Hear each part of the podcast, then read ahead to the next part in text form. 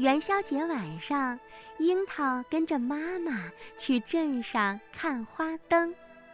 在路上，樱桃问妈妈：“妈妈，为什么正月十五要闹元宵呢？”妈妈耐心地解释着说：“啊，正月呀，就是元月，古人把夜叫宵。”而这个月的十五呢，又是一年当中第一个月圆的夜晚，所以就把正月十五叫元宵节。说起闹元宵，还有一段历史传说呢。相传汉高祖刘邦死后，吕后的儿子做了汉惠帝。汉惠帝生性懦弱。大权渐渐落到了吕后的手中。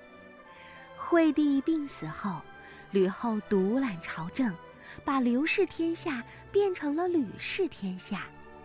朝中的老臣和吕氏宗室们敢怒不敢言。后来吕后病逝以后，吕氏家族在上将军吕禄家密谋作乱，想夺取刘氏的江山。齐王刘襄为了保住刘氏的江山，与开国老臣们一起设计要除掉吕禄，平定诸吕之乱。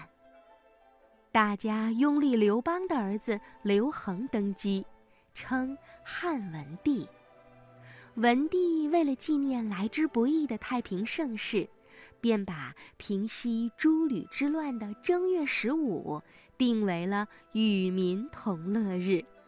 从此，正月十五变成了一个普天同庆的民间节日——闹元宵。其实，关于元宵节呀，还曾有一个美丽的传说。说到元宵节，妈妈仿佛有说不完的话呢。相传，汉武帝有一个宠臣叫东方朔。有一年的冬天。东方朔到御花园给汉武帝折梅花，发现有一个宫女泪流满面，要投井自尽。于是他急忙上前救了她。原来这名宫女名叫元宵，家里有双亲和妹妹。自从进宫以后，她就再也没有和家人见面了。他日夜思念家人，心想，不能在父母面前尽孝，还不如投井呢。东方朔听了他的遭遇以后，非常同情，就答应想办法让他和家人团聚。有一天，东方朔出宫，在长安城里摆了一个占卜摊，不少人都向他占卜求卦。不料，每个人得到的都是“正月十五火焚身”的千语，吓得大家都惊慌失措。东方朔说：“正月十五的傍晚，火神君会派一位赤衣神女火烧长安城。我呀，提前告诉你们，你们可以让天子想想办法。”于是人们纷纷来找汉武帝。汉武帝大惊，赶忙请来了东方朔。东方朔说：“嗯，听说火神君最爱吃汤圆，宫中的元宵不是经常给您做汤圆吗？十五的晚上可以让元宵多做一些汤圆，再传令家家户户都做汤圆。”大家一起供奉火神君，同时满城啊挂花灯、点鞭炮、放焰火，好像城里失火了一样，这样就可以瞒过玉帝啦。到了正月十五，长安城里真的张灯结彩，烟火通明。宫女元宵的父母也带着元宵的妹妹进城观灯了。当他们看到写有“元宵”字样的大宫灯的时候，惊喜地高喊：“元宵，元宵！”这时，宫女元宵听到了喊声，忙跑出来，终于和家人团聚了。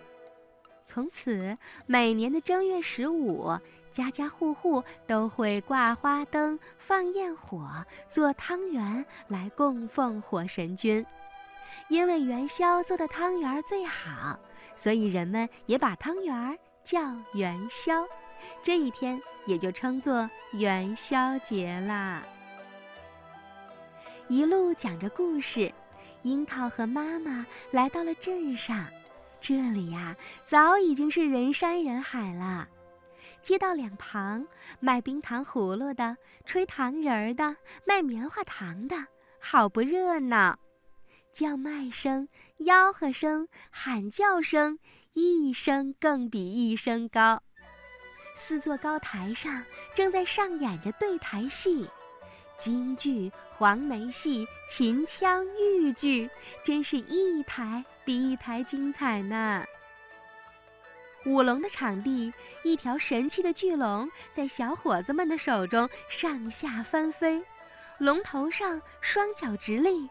二目圆睁，龙须飘飘，龙嘴当中啊，还有一个蓝色铜铃，前后摆动，发出叮铃叮铃的响个不停。舞狮场地，一头高大的狮子在引狮人绣球的引导下，伴随着锣鼓声，腾翻跳跃朝拜，一会儿窜上桌子，一会儿踩滚圆球，惊得观众们。大呼小叫。再往前走，毛驴秧歌队格外的引人注目。一群擦粉带花的大妈们，身穿着白色夹袄，右手拿着马鞭，左手持着缰绳。为首的大妈呀，还用扇子羞羞答答地遮住脸，活似一副逼真的骑驴回娘家。忽然，一股诱人的淡淡香味儿飘了过来。哦，元宵！一想到元宵，樱桃马上就拉着妈妈一溜烟儿的跑了过去。玫瑰馅儿的、芝麻馅儿的、豆沙馅儿的、果仁馅儿的、莲蓉馅儿的、核桃仁馅儿的，各种口味的元宵应有尽有。一口散发着热气的大锅里呀，正煮着八宝小汤圆儿和冰菊汤圆儿呢。路两旁一盏盏漂亮的花灯，不知什么时候亮起来了。四方的、八角的、花篮的、双鱼的、葫芦的，哎呀，太多了，让人眼花缭乱。最吸引人的要数花灯上的灯谜了，请问“一加一”打一个字是什么呀？请问“一加十一口”打一个字是什么呀？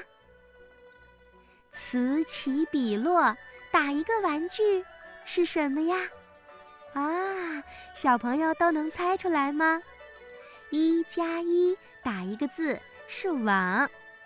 一家十一口，打一个字是吉祥的“吉”字；此起彼落，打一个玩具是跷跷板。